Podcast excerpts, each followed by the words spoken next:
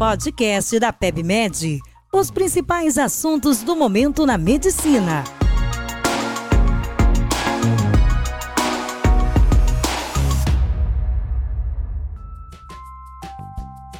Bem-vindos a mais um episódio. Meu nome é Vinícius Offel, eu sou editor do portal aqui PebMed e a gente vai conversar hoje sobre sequência atrasada de intubação.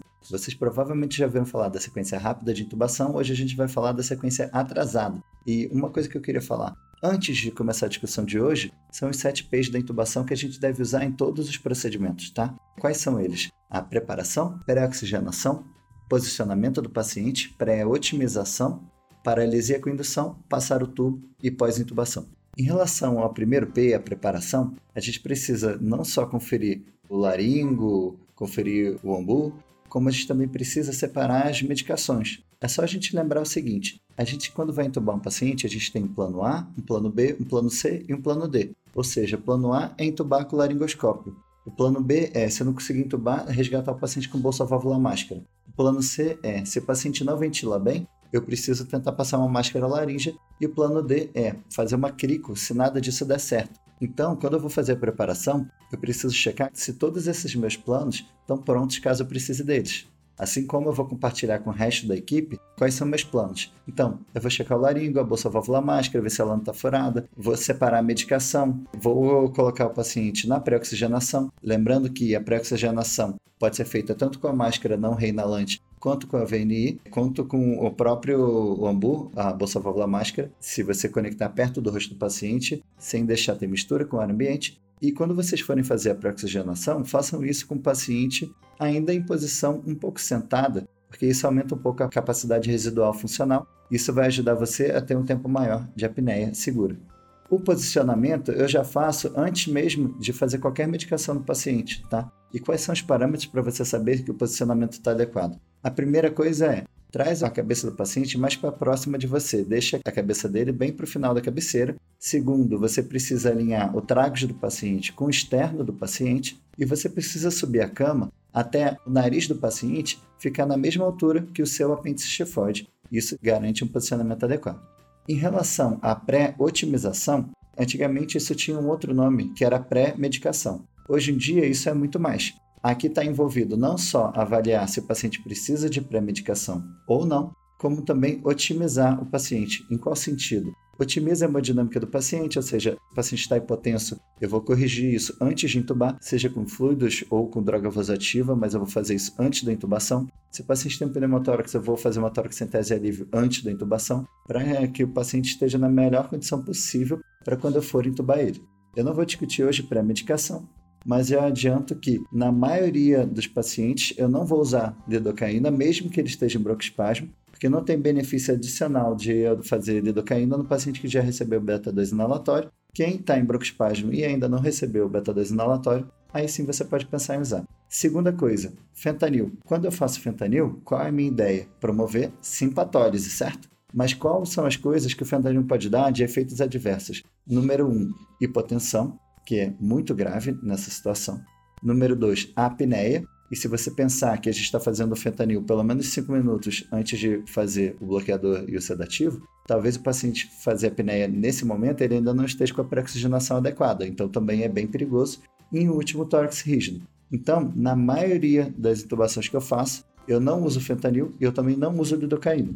Então, aqui na pré-otimização, na maioria das vezes eu não uso pré-medicação nenhuma e eu faço aqui uma otimização da hemodinâmica do meu paciente. Se o paciente está limítrofe, eu já deixo uma noradrenalina preparada. Se o paciente já está hipotenso, com certeza vou ligar a noradrenalina antes de fazer a intubação desse paciente, tá bom? Depois, paralisia com indução. E aqui eu vou fazer a indução com agente sedativo. Na maioria das situações eu uso ou etomidato ou ketamina. Eu nunca uso midazolam e o propofol eu uso muito pouco, porque esses dois agentes eles podem induzir hipotensão, então eles são bem perigosos dependendo da situação que você está fazendo. A sequência rápida de intubação. O etomidato ele nunca vai estar tá errado, a ketamina é interessante em várias situações, eu vou falar um pouco mais sobre ela, mas é interessante notar que ela pode ser usada mesmo em paciente com hipertensão intracraniana. O aumento da PA que ela causa, na maioria das vezes, é muito pequeno ou nem ocorre, então ela é uma droga bem segura para diversas situações. Bom, depois tem a passagem do tubo, que é o próximo P, E o pós-intubação, lembrando que na pós-intubação, o ideal é eu fazer tanto o uso de um capnógrafo para confirmar a posição do tubo, quanto à ausculta. Usar capnografia não exime você de fazer a ausculta, porque se o tubo estiver seletivo para a direita, por exemplo, vai ter curva na capnografia e ainda assim está seletivo com a curva perfeita da capnografia. Então eu preciso fazer a ausculta para confirmar se está simétrica a ausculta, mesmo que você tenha usado capnografia, beleza? Mas por que, eu estou relembrando os 7Ps? Para falar que a pré-oxigenação é fundamental para você ter uma intubação de sucesso sem nenhum efeito adverso, por exemplo, de saturação grave, PCR, essas coisas. Então, você precisa fazer uma pré-oxigenação bem feita, porque ela aumenta o tempo de apneia segura e isso vai aumentar a chance dessa intubação ocorrer sem nenhuma intercorrência. Como eu falei, a gente pode fazer a pré-oxigenação tanto com o VNI, quanto com a máscara não reinalante, quanto com a própria bolsa válvula máscara, desde que ela esteja bem acoplada no rosto do paciente, sem nenhum vazamento. E lembrem que se o paciente está respirando, ou seja, você ainda não fez o bloqueio neuromuscular, não tem por que você ficar ventilando ele com o ambu. Deixa o ambu acoplado na face do paciente, mas não fique apertando o ambu porque senão você pode mandar um monte de ar para o estômago do paciente e aumentar a chance de broncoaspiração. Enquanto o paciente estiver com o próprio drive respiratório mantido, você não precisa abusar ele. O que é a sequência atrasada de intubação? Ela é uma, uma estratégia que a gente usa quando eu não consigo fazer a pré-oxigenação de forma adequada. E isso acontece bastante no pronto-socorro e na UTI. Imagine aquele paciente que chega para você hipoxêmico, desaturando, e ele está super agitado. Ele pode estar tá agitado tanto pela própria hipóxia, quanto ele pode estar tá agitado por alguma intoxicação, por exemplo, cocaína, fazendo edema agudo, quanto ele pode estar tá agitado por um delírio. Lembre que delírio pode ser uma manifestação de disfunção orgânica no contexto da sepse. Então, quando o paciente está muito agitado, não cooperativo, agressivo, e você não consegue fazer a pré-oxigenação de forma adequada, o que eu vou fazer é isso que a gente chama de sequência atrasada de de intubação.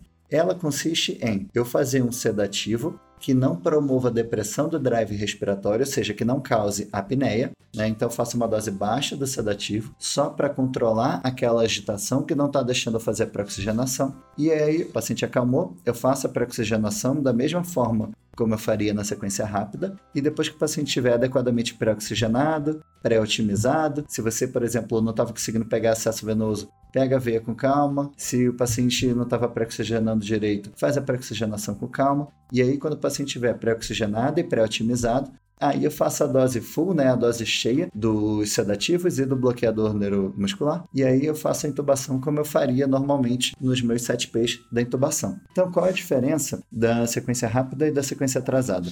Na sequência rápida de intubação, eu faço a pré-oxigenação e eu vou fazer a dose completa, a dose cheia do sedativo e do bloqueador neuromuscular, um seguido do outro, de forma que eu consiga fazer uma sedação e bloqueio neuromuscular rápidos e eu faço intubação sem ter que ventilar o paciente. O que, que eu faço na sequência atrasada de intubação? Eu faço uma sedação bem leve, sem depressão do centro respiratório, sem promover a apneia. Eu pré-oxigeno com calma o meu paciente e aí depois sim eu faço a dose cheia de sedação, do sedativo e do bloqueador neuromuscular e depois eu promovo a intubação do paciente. É como se eu fizesse uma sedação para procedimento. Sabe a sedação que a gente usa para fazer cardioversão elétrica, por exemplo? É como se eu fizesse a mesma sedação com o mesmo objetivo. Só que o meu procedimento, entre aspas, nesse momento, é a pré-oxigenação adequada. O meu objetivo é fazer uma intubação com maior tempo de apneia segura, para que eu tenha mais tempo para intubar esse paciente. E isso me ajuda não só na pré-oxigenação, mas às vezes o paciente está tão agressivo que você não consegue nem pegar uma veia dele. E como eu vou falar, a medicação que a gente usa para fazer a sequência atrasada de intubação é a ketamina. E a ketamina ela pode ser feita tanto endovenosa quanto subcutânea, barra intramuscular. Então, mesmo no paciente agressivo, que você não consegue nem pegar acesso venoso, você pode tentar fazer uma sequência atrasada de intubação com ketamina parenteral, né, seja subcutânea ou intramuscular. O paciente acalma, você pega a veia dele, pré-oxigena e faz as coisas com calma. Então, como eu faço a sequência atrasada de intubação? Como eu já falei, a gente usa, eu uso a ketamina. A dose que eu uso de ketamina é de 0,5 a 1 miligramas por quilo em bolos lentos. O meu objetivo é a dissociação. Às vezes vocês podem ler por aí o uso do 1 miligrama por quilo direto. Eu prefiro usar o 0,5 miligramas por quilo. Vejo a resposta do paciente. Se o paciente já está dissociado, já está sedado o suficiente para eu conseguir pré-oxigenar, tá ótimo. Se ele ainda não tá, eu posso repetir essa dose de 0,5 miligramas por quilo até eu ter aquele meu objetivo que aí ele está calmo o suficiente para eu conseguir fazer a pré-oxigenação ou mesmo uma pré-otimização de forma mais adequada. A ampola de ketamina tem 100 miligramas. Se eu diluir uma ampola de ketamina em uma seringa, ou seja, eu aspiro a ketamina e depois eu completo uma seringa de 10 ml até o final, eu vou ter 10 miligramas por ml, ou seja, 100 miligramas em 10 ml da seringa.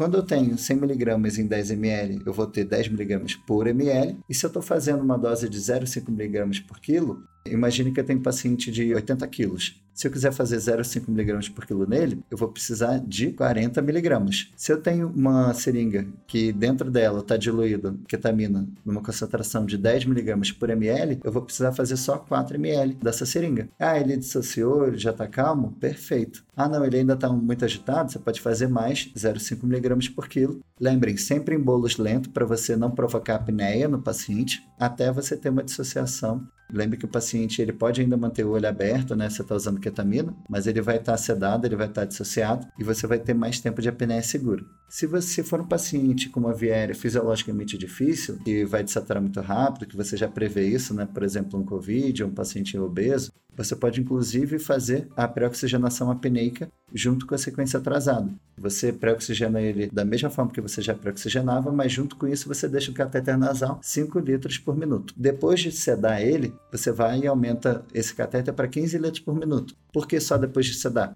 Porque o cateter nasal, como é um ar seco em alta velocidade, ele pode incomodar. Então, você só vai conseguir deixar 5 litros enquanto o paciente estiver acordado. Depois que você dá, você pode deixar a 15 litros por minuto ao longo do procedimento da intubação. Acabou a intubação, tira esse cateter fora, senão você pode causar uma lesão da mucosa nasal do paciente. Quais são as evidências por trás da sequência atrasada de intubação? A gente não teve nenhum ensaio clínico randomizado que comparou a sequência atrasada com a sequência rápida de intubação. Então, assim, saibam disso. Porque a gente tem uma série de casos com um desfecho fisiológico, né, que mostrou que eu tenho um aumento da saturação periférica do paciente se eu uso a sequência atrasada em comparação com a sequência rápida, mas não teve avaliação de nenhum desfecho clínico importante. Eu vou deixar a referência dessa série de casos na descrição aqui do vídeo, mas quais são as conclusões dessa nossa podcast de hoje. Sempre que possível, eu vou tentar fazer a sequência rápida tradicional, que é o que todo mundo está mais habituado. Quando o paciente está agitado e a pré-oxigenação não é possível, essa é a situação que eu vou pensar em fazer sequência atrasada. E se eu for fazer sequência atrasada, o que eu vou usar é a ketamina para essa estratégia, uma dose menor do que a dose para intubação. Lembre que a dose para intubação é 1,5 mg por quilo. Aqui a dose para sequência atrasada é 0,5 a 1 mg por quilo. Então, o paciente ele pode ficar com olho aberto, ele pode ficar se mexendo, mas ele vai estar dissociado. Se esse paciente tiver alguma resposta meio paradoxal com a ketamina em dose baixa, você pode ou fazer mais de meio miligrama por quilo de ketamina e ver se isso leva ele a uma sedação um pouco mais profunda, ou você pode fazer uma dose bem baixa de propofol. E quando eu falo bem baixa é de 1 em 1 ou no máximo de 2 em 2 ml por vez, para você ter uma sedação bem leve desse paciente porque seu objetivo é justamente fazer sequência atrasada de intubação sem promover a apneia. Bom, muito obrigado para quem está me escutando. Fiquem atentos aos nossos próximos episódios. Um abraço.